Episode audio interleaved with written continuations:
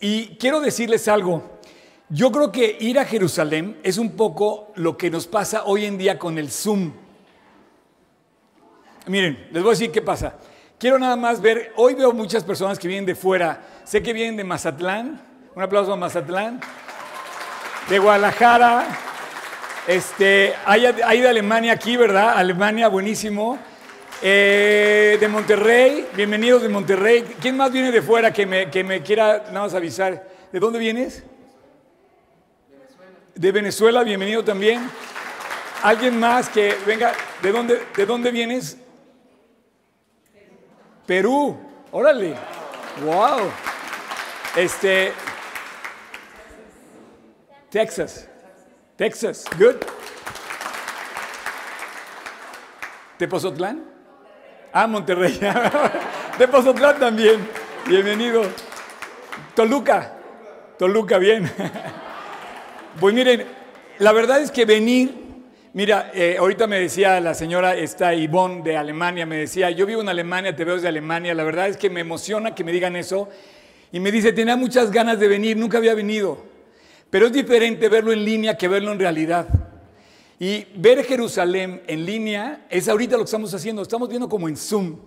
Pero un día, señores y señoras, lo vamos a ver cara a cara, porque Dios hasta se me hace de la garganta, fue a preparar lugar para que tú y yo estemos en la Jerusalén celestial, ¿sabías eso? O sea, nada más quiero que sepas algo. Estamos haciendo un ensayo de lo que Dios quiere hacer para llevarnos un día al cielo. Y dice que vamos a vivir en la, en Jerusalén celestial, en lo que le llaman la nueva Jerusalén. En el monte de los olivos Jesús ascendió y dijo, voy a ir a preparar lugar para vosotros. Y se fue en su gloria, tuvo que irse así o sea, no vino una nave espacial por él, no pasó un Jumbo 787, no, no, no. Tuvo que mostrar que era Dios, que había tenido éxito en su carrera como, como Salvador, y su éxito lo mostró al ascender del Monte de los Olivos. Su triunfo fue glorioso y dijo, yo voy a venir de regreso así.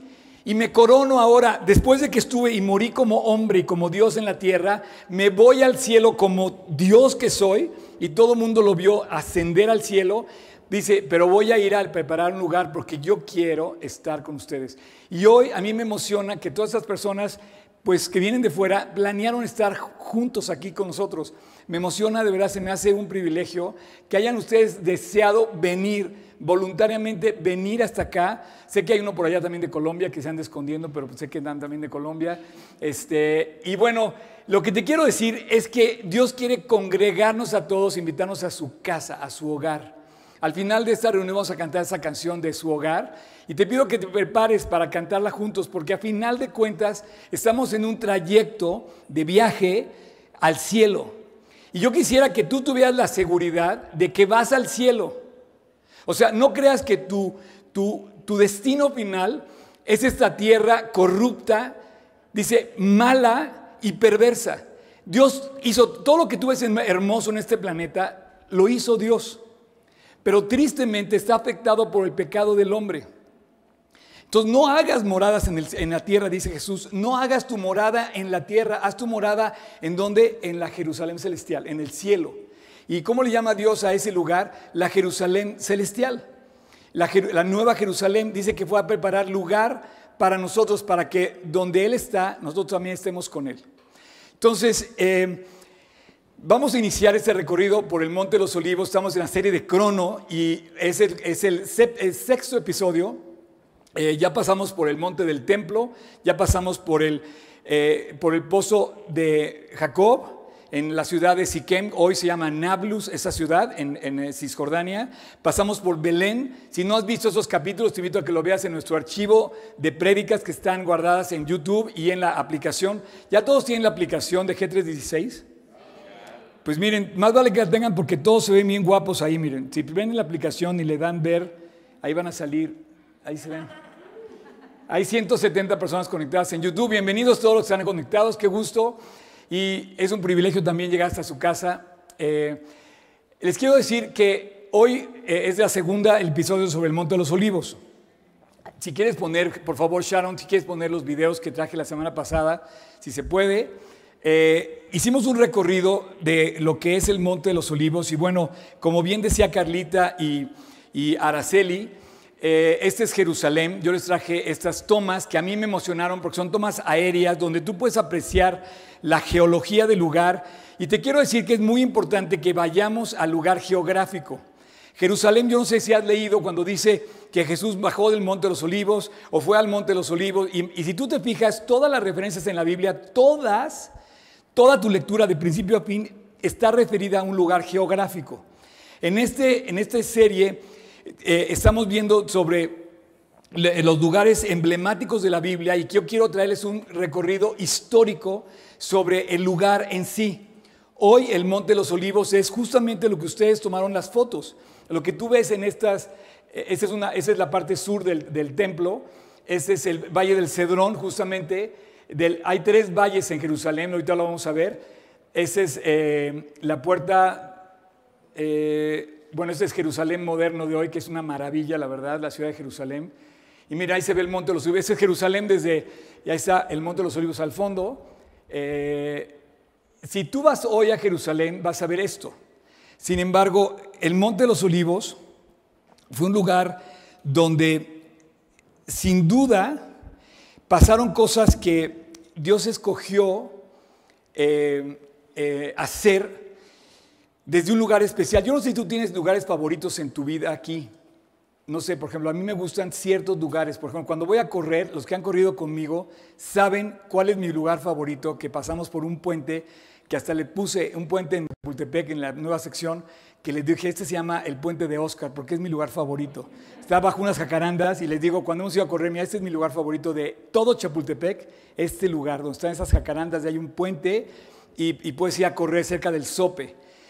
Pero yo creo que Jesús escogió el Monte de los Olivos como un lugar favorito de él. Ahora, a Jerusalén yo no creo que haya ido Jesús más de eh, ya en su ministerio, de los 30 a los 33 años, ya en su ministerio, yo no creo, yo no creo que haya ido más de tres veces. digo, al año, pues, tenía la obligación de ir en las tres fiestas principales a Jerusalén, pero él no vivió en Jerusalén, él iba a Jerusalén para las fiestas y finalmente él muere en Jerusalén para cumplir la profecía, pero entra a Jerusalén por el Monte de los Olivos y no es cualquier entrada. Si tú, mira, bueno, eh, ¿Puedes poner la panorámica, por favor? Cualquiera de las panorámicas. Si tú vas a Jerusalén, eh, hoy entras por lo que le decía yo, el, Monte de los Olivos, que tiene una parte que va hacia la universidad, y en la Universidad Hebrea de Jerusalén te puedes parar a ver Jerusalén desde lejos. Y la carretera que te lleva a Jerusalén finalmente pasa por ahí y mucha gente se para a ver la vista de entrada a la ciudad desde el Monte de los Olivos en el monte que les dijimos la vez pasada, se me olvidó, se llama el monte Scopus, que es parte del monte de los olivos, y más o menos ves así la ciudad. Este es el monte de los olivos, en la parte que no se ven las tumbas, y tú ves así Jerusalén. Este valle que tú ves, esta ondanada, es el famoso valle del Cedrón. Tienen que ubicarlo, porque ustedes lo van a ver en el Nuevo Testamento muchas veces, el valle del Cedrón. Entonces, cuando tú ves Jerusalén desde el monte de los olivos, ves una panorámica espectacular. Pero cuando llegan los primeros moradores a Jerusalén y pasan por el Monte de los Olivos, se imaginaron varias cosas importantes. Lo vimos la semana pasada, voy a hacer un recorrido súper breve. David, que compra la era de Ornán, en, donde va a poner el templo y donde construye su casa, su palacio, un poco abajo, que se llama la ciudad de David, que era el monte Moriah y el monte Sión, que son los montes de enfrente. Es el monte de los olivos, ese es el monte Moriah. Entonces, cuando David fue y compra ese terreno, tú imagínate si cuando vas a comprar un terreno, tú crees, no te paras enfrente y dices, oye, este es mi terreno, y lo ves a lo lejos, ¿no? Yo estoy seguro que David se fue muchas veces a ver la perspectiva de, desde de Jerusalén, donde iba a estar el templo, desde el Monte de los Olivos. Y seguramente ahí programó, dije, ahí va a estar el templo. Ese es el lugar. ¿Quieres poner el plano? Este plano que tú vas a ver ahora, el, el plano donde está, exacto. Fíjense bien. Este es donde está el templo y este es donde estaba el palacio de David. ¿Ok? Este es el monte Moriah y el monte Sión. El monte de los olivos está aquí. Esta era la ciudad de David, la ciudad, estas son las, murallas que reconstruyó Nemías. No son las murallas de hoy. Hoy quedan poquitos pedazos de eso, la ciudad de hoy se extiende más a lo largo.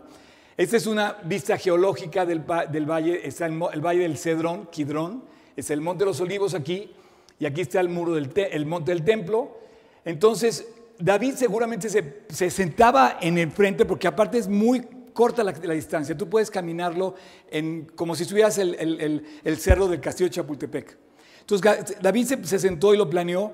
Y, planea construir ahí el templo, sin embargo, acuérdate que el templo no lo construye, lo construye su hijo, pero después de que construye. Eh, ah, pero David pasa por un momento muy difícil.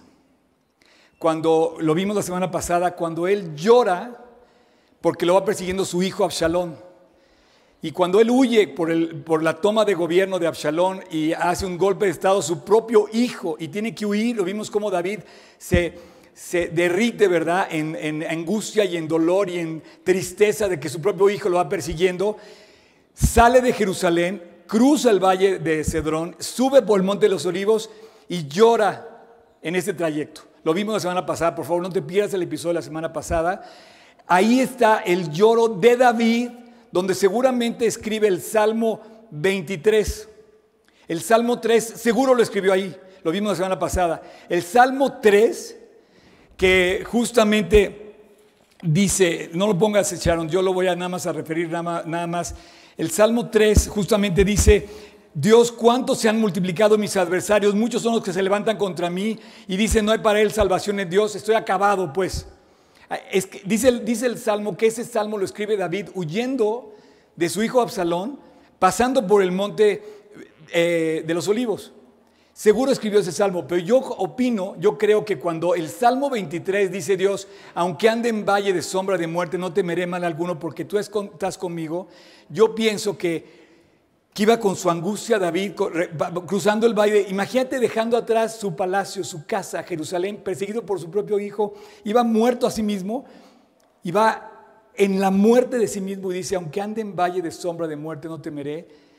Y finalmente vemos la respuesta que vimos la semana pasada a su oración, cómo Dios le contesta. Eh, en, la, segunda carta de Samuel, en el, capítulo 17, cómo Usaí habla a favor de, él delante de Absalón y el plan de aniquilar que tenía eh, Abisaí contra, contra, contra, contra David. Absalón no lo toma en cuenta, toma en cuenta el consejo de Usaí, que era su amigo de David, y Dios salva a David y él regresa, finalmente muere Absalón y David regresa a Jerusalén. Y bueno, hereda finalmente el reino a Salomón y todo el desenlace. Hoy quiero llevarlos al, Valle del Cedrón. Quiero que vean esto, fíjense bien. Deja ahí la imagen y quiero que leamos este pasaje. Segunda de Reyes 23, 4. Acuérdense que estamos estudiando este libro increíble. Así es que yo te pido que abras Segunda de Reyes 23, 4. Y vamos a leer lo siguiente. Dice, entonces, vamos a irnos 400 años más adelante que David. Entonces mandó el rey, aquí se refiere al rey Josías, un rey bueno de Judá, mandó al sumo sacerdote Hilcías, a los sacerdotes de segundo orden y a los guardianes de la puerta que sacasen el templo de Jehová todos los utensilios que habían sido hechos para Baal, para Acera y para todo el ejército de los cielos. El rey Josías, en el año 620 más o menos, ordena limpiar el templo. Y Josías levanta un avivamiento espiritual en Israel, porque ¿qué creen? En el templo habían estado llevando ídolos, imágenes, esculturas, utensilios paganos al templo sagrado de Dios. Los judíos siempre han desobedecido a Dios. No es nada personal contra los judíos, amo a Israel, ustedes saben, pero la verdad los judíos se han olvidado de Dios, aparentemente viven buscando a Dios, pero lo han olvidado. Y, la, y la historia lo afirma, al grado de que Josías dice, señores, todo Israel hemos pecado, y sacan, fíjate bien, vuelve a poner la, vuelve a poner la imagen, por favor, Sharon.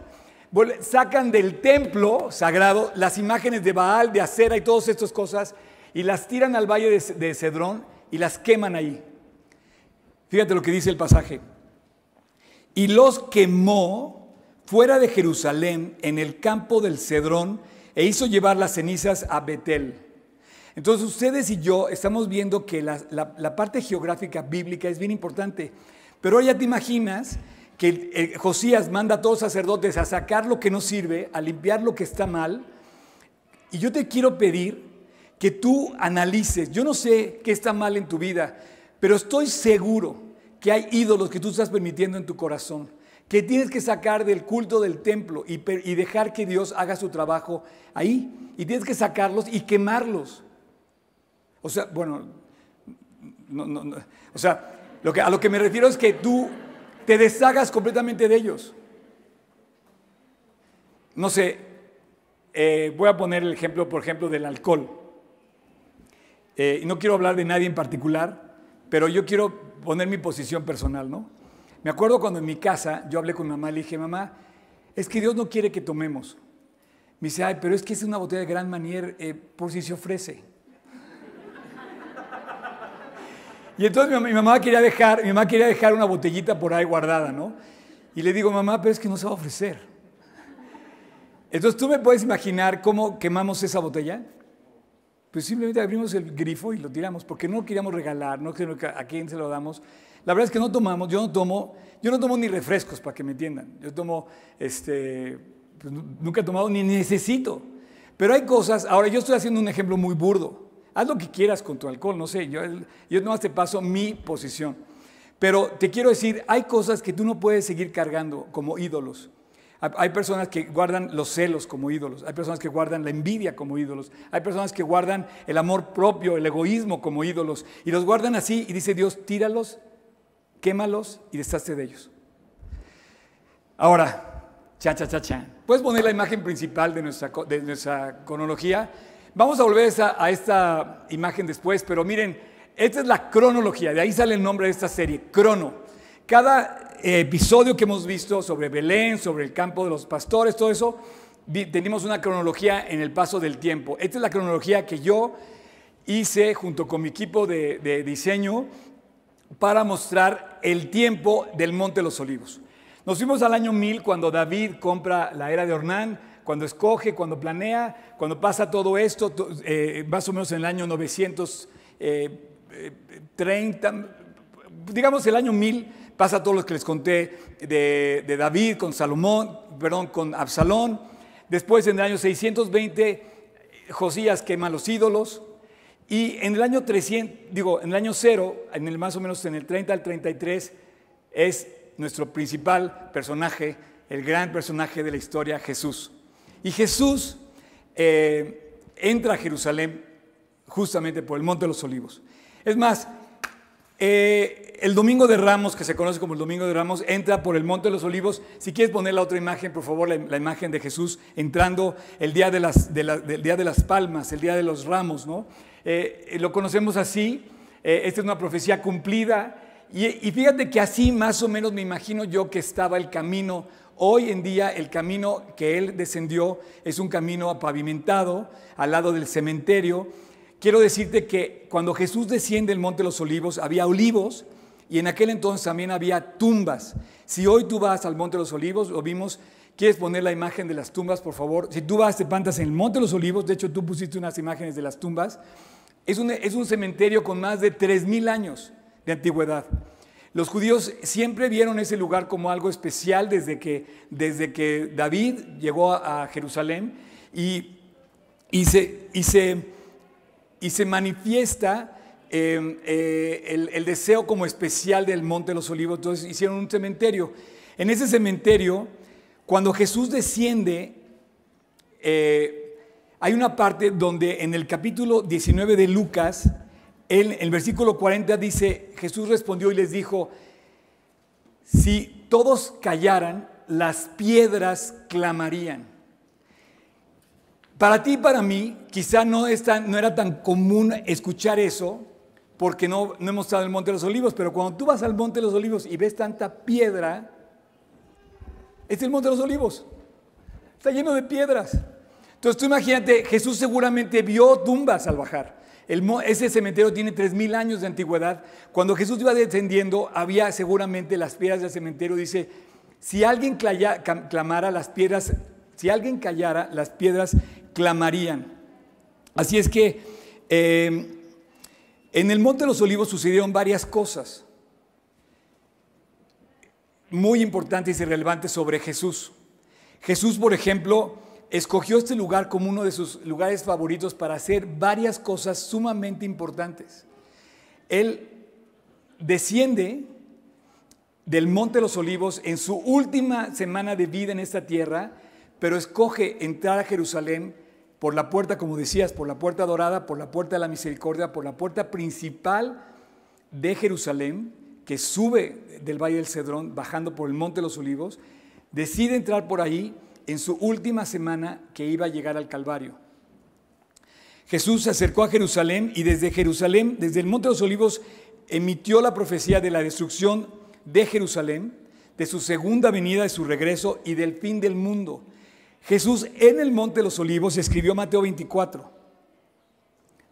¿Por qué? Porque obviamente la vista que tienes ahí, ves el Monte de los Olivos a lo lejos y dices, este, Señor, ¿qué ve, ve nada más, qué belleza. Sí, y dice, no quedará piedra sobre piedra. En el Monte de los Olivos Jesús lloró sobre Jerusalén. Jerusalén, Jerusalén, ¿cuántas veces quise recogerte como la gallina junto a sus polluelos y no quisiste? Eh, hoy en día está marcado ese lugar, se llama Dominus Flevit, el lugar bajando por el Monte de los Olivos antes de llegar al huerto de Getsemaní. En el Monte de los Olivos está obviamente la entrada de la, entrada de la, famosa escena de la entrada triunfal. Vamos a leer la escena de la entrada triunfal y si quieres eh, vamos todos a leer eh, Lucas 19. Me emociona demasiado lo que te voy a leer. Dice así. Dicho Lucas 19 a partir del versículo de versículo 28. Dicho esto, iba adelante subiendo a Jerusalén. Y aconteció que llegando a Betfagé y a Betania, al monte que se llama de los olivos, envió a dos de sus discípulos. Esto es que él venía a, Jerusalén de Galilea. El camino que lleva al desierto o a Galilea tenía que llegar por el Monte de los Olivos. Como te decía yo, hoy llegas por ahí y pasas por la ciudad, por la Universidad de Hebrea, por el Monte Scopus, etc. En el camino la carretera no pasa por este lugar, o sea, pasa por la... Ustedes créanme, para llegar a Jerusalén hoy pasas por la carretera que no recuerdo cuál es, o que es la 6, si mal no recuerdo. Es una super carretera con túneles y todo, y además está espectacular porque va subiendo, subiendo, subiendo, subiendo. Todos los que van a Jerusalén tienen que subir. Si tú y yo vamos a Jerusalén, tenemos que ascender, tenemos que subir y tenemos que levantarnos siempre, ir, ir más arriba, no, no para abajo, ¿me entiendes? Es obvio. Jerusalén está alto, está arriba. Y, está increíble porque cruza la, carretera, la supercarretera, pasas los túneles y de repente te aparece Jerusalén allí enfrente. Y dices, no puede ser. Eh, y llegas al monte Scopus, que es un, cacho del monte de los olivos. Entonces, ellos iban subiendo, ellas iban subiendo, pasaron por Betfagé y por Betania. Betania, la aldea, Betfagé, y Betania, la, aldea donde curó a Lázaro, por ejemplo, donde era la aldea de Lázaro, María, su hermana, y Marta. Eh, él, también pasó muchas veces por estas ciudades, por Betfagé y por Betania. Hoy existen y se llaman igual. Y dice el versículo 30, diciendo, id a la aldea de enfrente y al entrar hallarás ahí un pollino atado en el cual ningún hombre ha montado jamás.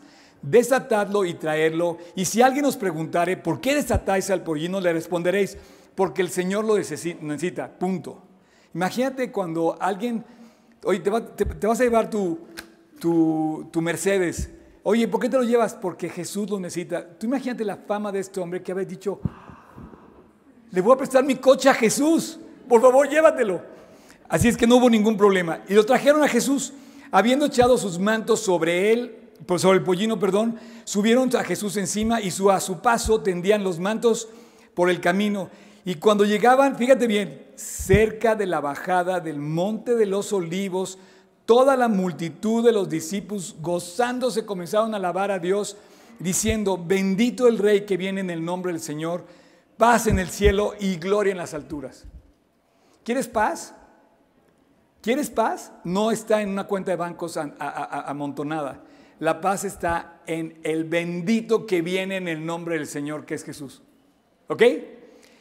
Versículo 39. Entonces algunos de los fariseos de entre la multitud se rascaron las vestiduras y dijeron, ¿qué es esto? ¿Cómo es posible que digas esto? Esto totalmente lo puedes decir delante del Mesías. Y entonces él les respondió, les dijo, os digo que si estos callaran, las piedras clamarían. Entonces ahora entiendes que al bajar, seguramente esas piedras eran la referencia del, cementerio. 41. Y cuando llegó cerca de la ciudad, al verla lloró. Este es el lugar que se llama hoy. Si tú vas a Jerusalén y dices, llévame a, a Dominus Flevit, vas a encontrar la vista que él tenía desde Jerusalén para llorar frente a Jerusalén. Y lloró sobre ella diciendo, oh, si tan solo tú conocieses, o al menos en este tu día, lo que es para tu paz, mas ahora está encubierto de tus ojos, porque vendrán días sobre ti cuando tus enemigos te rodearán con vallado y te sitiarán, y por todas partes te estrecharán y te derribarán a tierra, y a tus hijos dentro de ti, y no dejarán a ti piedra sobre piedra, por cuanto no conociste el tiempo de tu visitación. No solamente se llevaron todas las piedras, destruyeron esa grandeza de piedras, hoy no están las piedras que vio Jesús. Si quieres poner la, la imagen del video, por favor, todo eso que tú ves hoy, aunque está vuelto a levantar, hoy estamos viendo la, profecía cumplida, pero cuando Jesús dijo que no iba a quedar piedra sobre piedra, tampoco quedaron niños jugando en Jerusalén, tampoco quedaron personas comerciando en Jerusalén, tampoco pudieron dormir otra vez los judíos en Jerusalén. Cuando llegó Roma, los echó a todos fuera y comenzó la dispersión de dos mil años casi del pueblo judío el sufrimiento del pueblo judío que todavía están regresando a su tierra hace 74 años, 73, y no los dejan regresar por todo ese conflicto que tú sabes de Palestina. No pueden volver a tomar posesión y Jesús dijo, esto es para tu paz, cuando tus enemigos te rodearán, está rodeada de enemigos.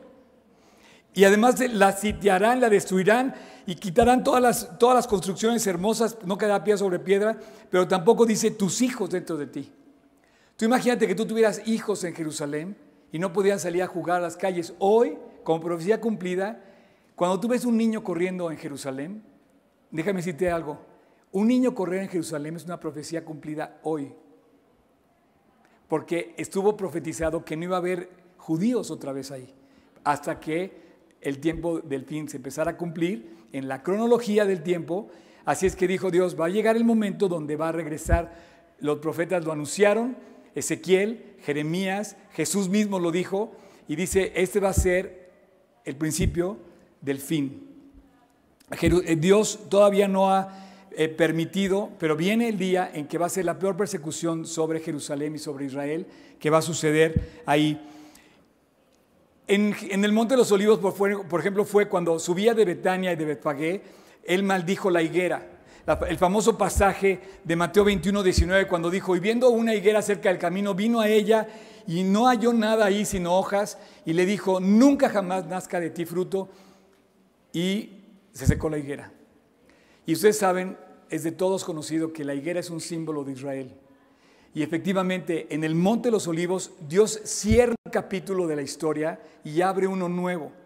De alguna manera, cierra el testimonio del pueblo de Israel cuando Él resucita y los judíos quedan como un pueblo en stand-by y surge la iglesia, que son judíos convertidos a Cristo que empiezan a predicar el Evangelio y dice, la higuera no va a volver a dar fruto. Entonces, Jerusalén es conquistada, los judíos son dispersados y la higuera se seca por dos mil años. Sin embargo, en el monte de los olivos Jesús vuelve a decir, cuando veáis que la higuera empieza otra vez a florecer, entonces recuerda que el tiempo ya viene. Fue la semana más crítica de su historia, de su presencia, de su ministerio. Jesús escribe sus últimas eh, páginas de su vida en la tierra desde el Monte de los Olivos. Ahí pasó la última noche con sus discípulos antes de ser crucificado. Ahí lloró, como te decía, y ahí fue la ascensión. En el Monte de los Olivos, eh, vamos a Hechos 1, por favor. Hechos 1, versículos 6 al 14. Eh, por favor, busca Hechos. Te voy a pedir un favor, eh, en lugar de poner los versículos, pon, el video. Pon el video que se, que se... Es que se me hace espectacular esto porque estas imágenes nos representan el sitio. No, bueno, Mira, este es el Valle del Cedrón, este es, ah, se me cambia. Pero bueno, sigan viendo esto mientras leemos estos versículos, fíjense bien. Entonces, los que se habían reunido le preguntaron diciendo, Señor, ¿restaurás el reino de Israel en este tiempo? Él les dijo, no os toca a vosotros saber el tiempo o las sazones que el Padre puso en su sola potestad, pero recibiréis poder cuando haya venido sobre vosotros el Espíritu Santo y me seréis testigos en Jerusalén. Jerusalén. O sea, Dios habla mucho de la ciudad de Jerusalén en la Biblia. Después dice en Judea, que era el área donde estaba Jerusalén. Luego dice en Samaria, que es el reino del norte. Y después todo lo demás. Hasta el último de la tierra. Y habiendo dicho estas cosas, viéndolo ellos, fue alzado y recibió, lo recibió una nube que lo ocultó de sus ojos. Este relato está en el fin del, del, Evangelio de Lucas y en el fin del Evangelio de Marcos también. Esto fue una, un testimonio a los que lo vieron. El pasaje continúa diciendo así, y estando ellos con los ojos puestos en el cielo, lo vieron ascender no hubo, una, no, hubo no, hubo una cámara que lo tomara, pero la mejor cámara que lo tomó fue el pasaje, este, este, este evangelio. Dice, entre tanto que él se iba, he aquí se pusieron junto a ellos dos varones con vestiduras blancas, los cuales también les dijeron, varones galileos, ¿por qué estáis mirando al cielo? Este mismo Jesús que habéis visto ser tomado de vosotros al cielo, así vendrá como lo habéis visto ir al cielo. Jesús desaparece de su vista y asciende, y en el Inter se aparecen dos varones eh, como ángeles que le dicen, Dios va a regresar.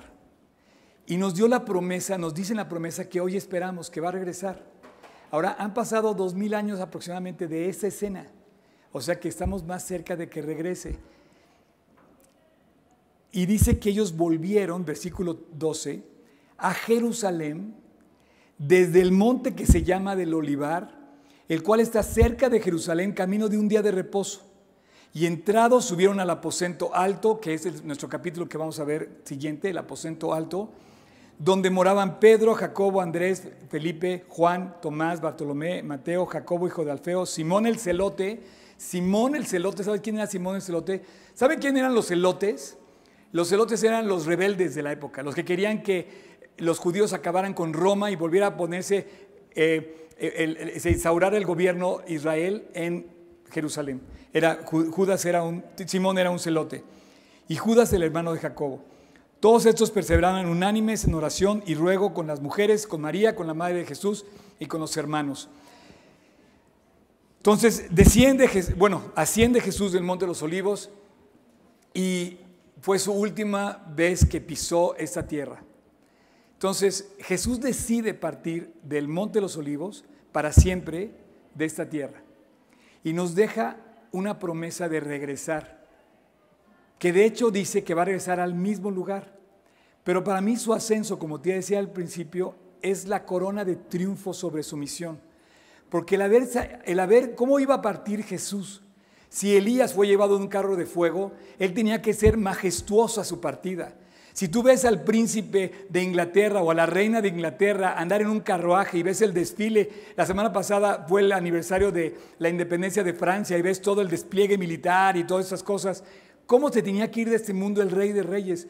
Pues nada más y nada menos como se fue, con su gloria completa. Y lo que pasa es que nosotros no lo vemos tan aparatoso, pero fue demasiado gloriosa la, la ida. Imagínate su regreso, señores.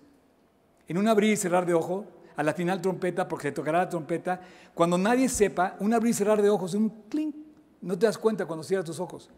En un instante va a regresar Jesús en dos partes, acuérdate que uno llega por su iglesia, por los creyentes, se los lleva a las nubes y después regresa al monte de los olivos. Lo dice Zacarías. Zacarías aquí sí, por favor, checa, Zacarías 14, versículo 3 al 5. Después saldrá Jehová y peleará con aquellas naciones. Triste, pero Dios va a tener que poner orden en el mundo. No sé cómo va a pelear, pero aquí dice que Él va a poner orden. Como peleó en el día de la batalla, y vea lo que dice después, y se afirmarán sus pies En aquel día, en el monte de los olivos, que está enfrente de Jerusalén al oriente, y el monte de los olivos se partirá por en medio hacia el oriente y hacia el occidente, haciendo un gran valle muy grande, y la mitad del monte se apartará hacia el norte y la mitad del monte se apartará hacia el sur. Y huiréis al valle de los montes, porque el valle de los montes llegará hasta Sal. Huiréis de la manera que huisteis por causa del terremoto en los días de Usías. Así que hay una profecía todavía en el futuro. ¿Quieres poner la cronología, por favor? En el futuro, Jesús va a regresar. Va a regresar en un periodo de siete años que ustedes conocen que es la, tribulación, pero al final de la tribulación va a volver a poner sus pies sobre el monte de los olivos. Si tú ves la cronología, es un lugar importante para el reino, es un lugar importante para Dios, es un lugar importante para toda la humanidad. Es un lugar donde Dios va a decidir conectarte con el cielo. Fue su salida y su regreso, fue su entrada. Fue la puerta donde Él entró y donde Él salió de esta tierra. Él escogió qué lugar?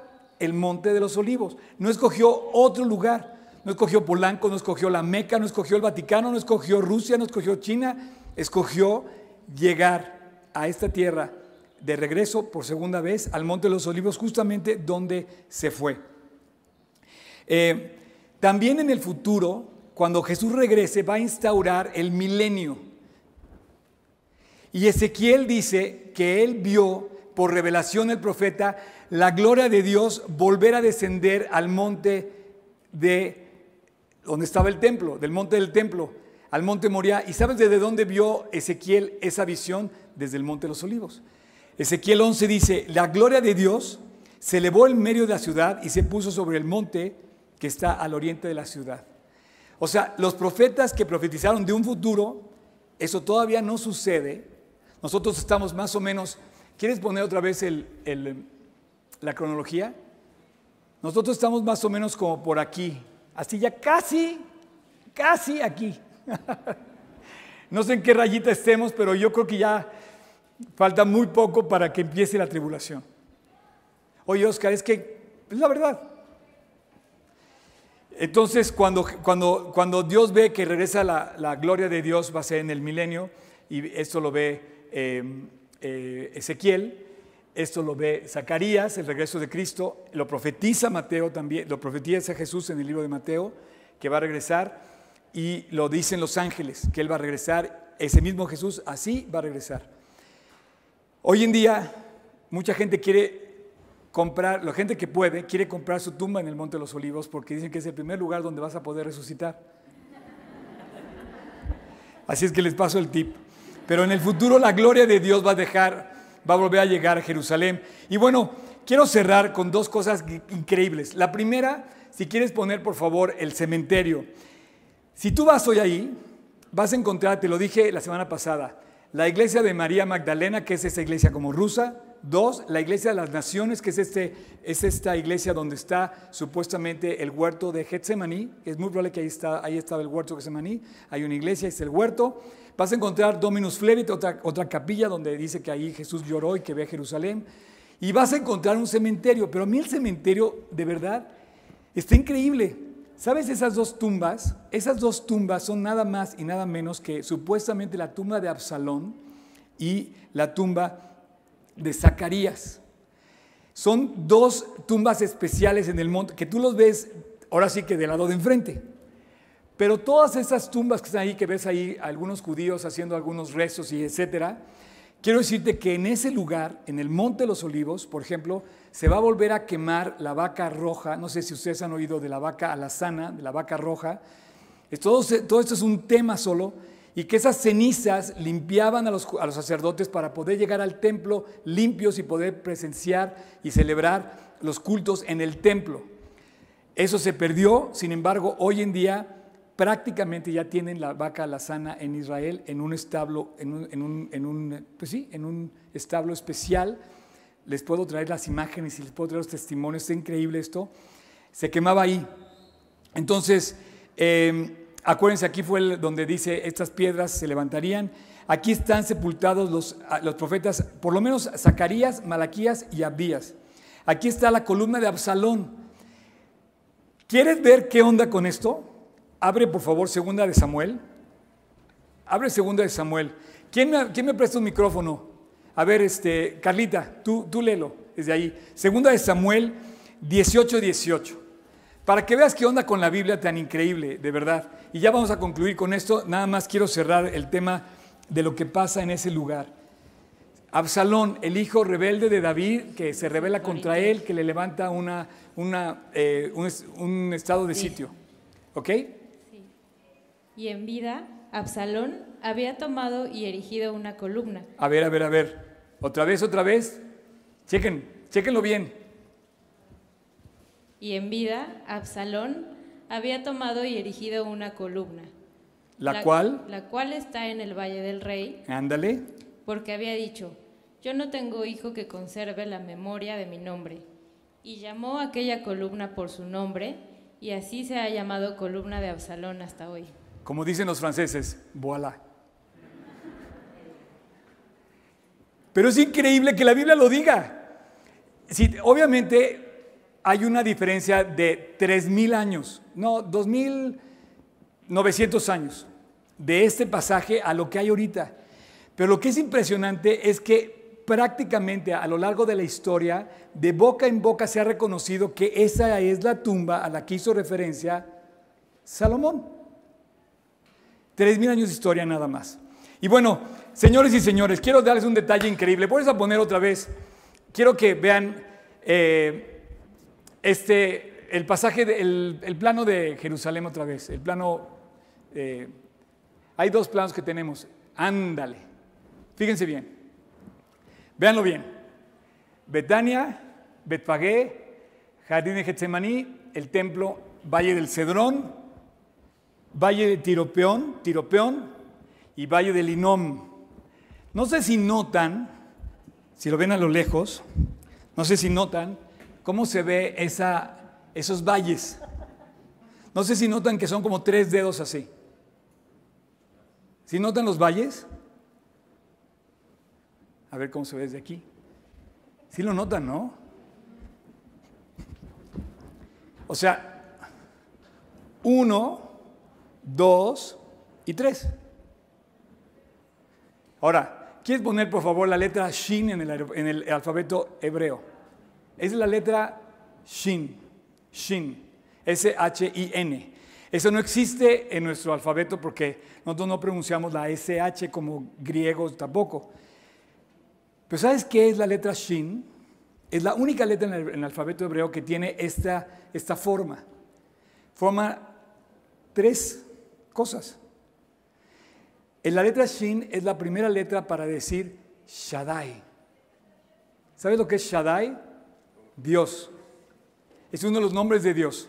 Esta letra es la que ponen los judíos en su frente, en el cuadrito que tienen, que, son las filacterias que se ponen aquí y tiene una letra así, porque Dios les recuerda sus leyes, etc. ¿Te acuerdas que dice en Deuteronomio, las atarás en tu frente y las escribirás como tablas en tu corazón y en tu mano y estarán para siempre como mandamiento para ti? Bueno, ¿saben lo que quiere decir esto para mí? Dice algo espectacular. Este detalle, esta es la letra Shin, que es la primera letra para decir Dios. Ahora, vuelve a poner por favor el plano. Está la letra. Pero checa lo que dice la Biblia. Abre por favor, Primera de Reyes, no, abre por favor, sí, Primera de Reyes, capítulo 14, versículo 21. Es una de las referencias que hace, pero hay varias referencias así. Y dice, Roboam, que fue el primer rey de ya del reino dividido, hijo de Salomón, reinó en Judá. 41 años tenía cuando reinó eh, Roboam, cuando comenzó a reinar. Y 17 años reinó en Jerusalén. Jerusalén.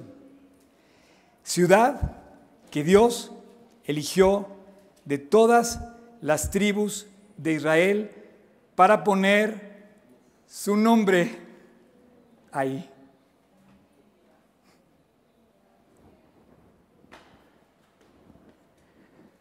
Los montes lo gritan.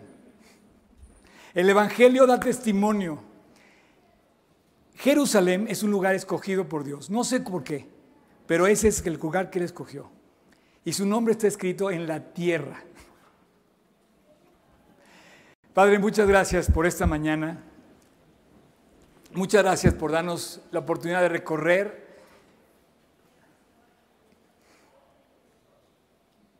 un poquito, Dios, de lo que es tu palabra. Hay demasiado para nosotros en tu palabra, Dios.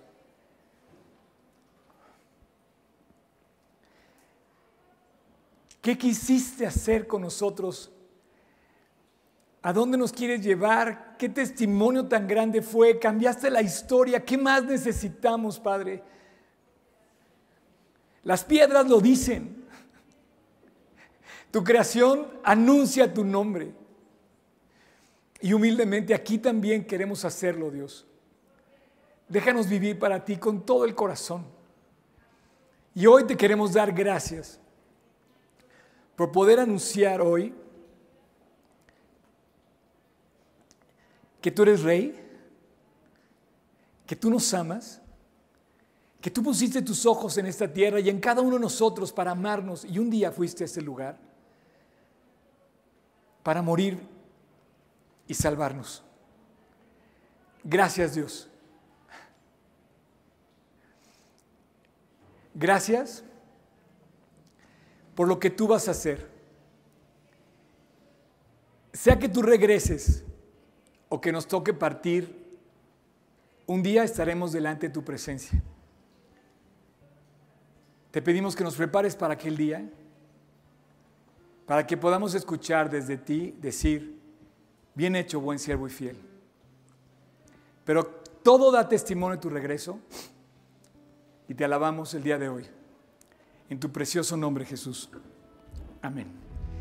Yo no sé si tú estás listo ya, pero pronto, más pronto lo que crees, te vas a encontrar delante de Dios.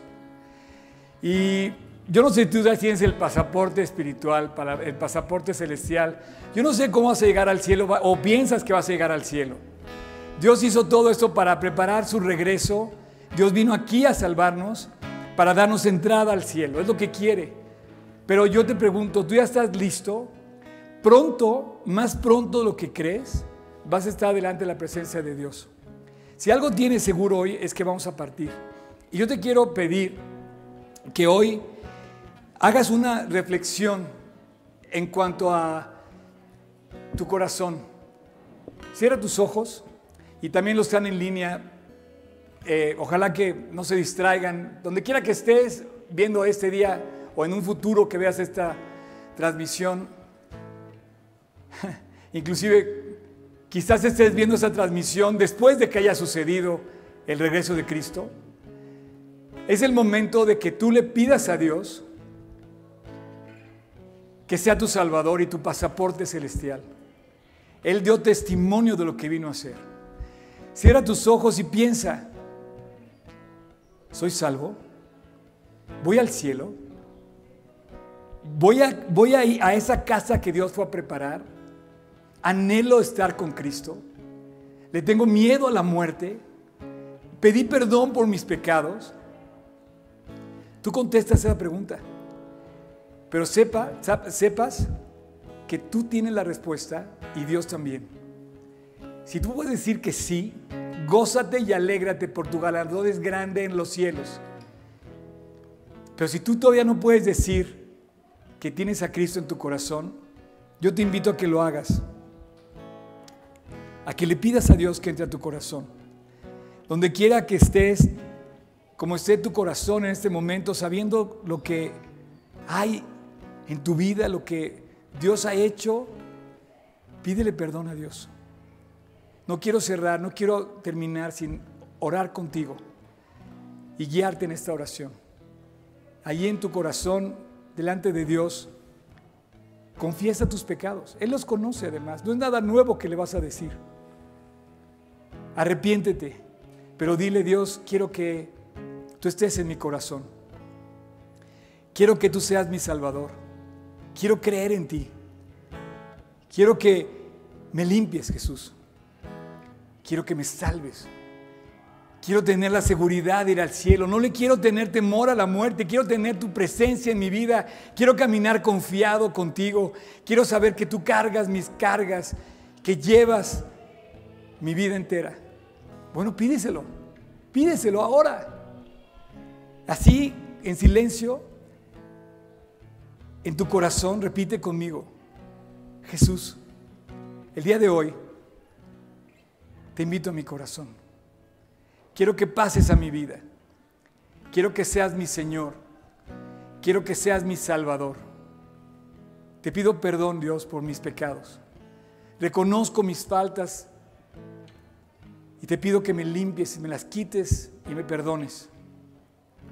Y que a partir de hoy yo camine confiado en que tú eres mi Señor y que tú eres mi Salvador.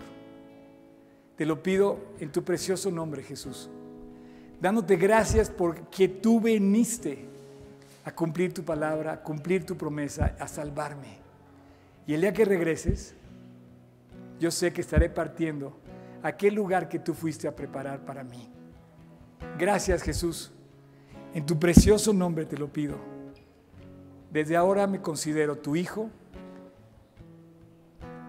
que creo en ti y que tú eres mi Señor y mi Salvador. Gracias. En tu nombre, Jesús. Amén.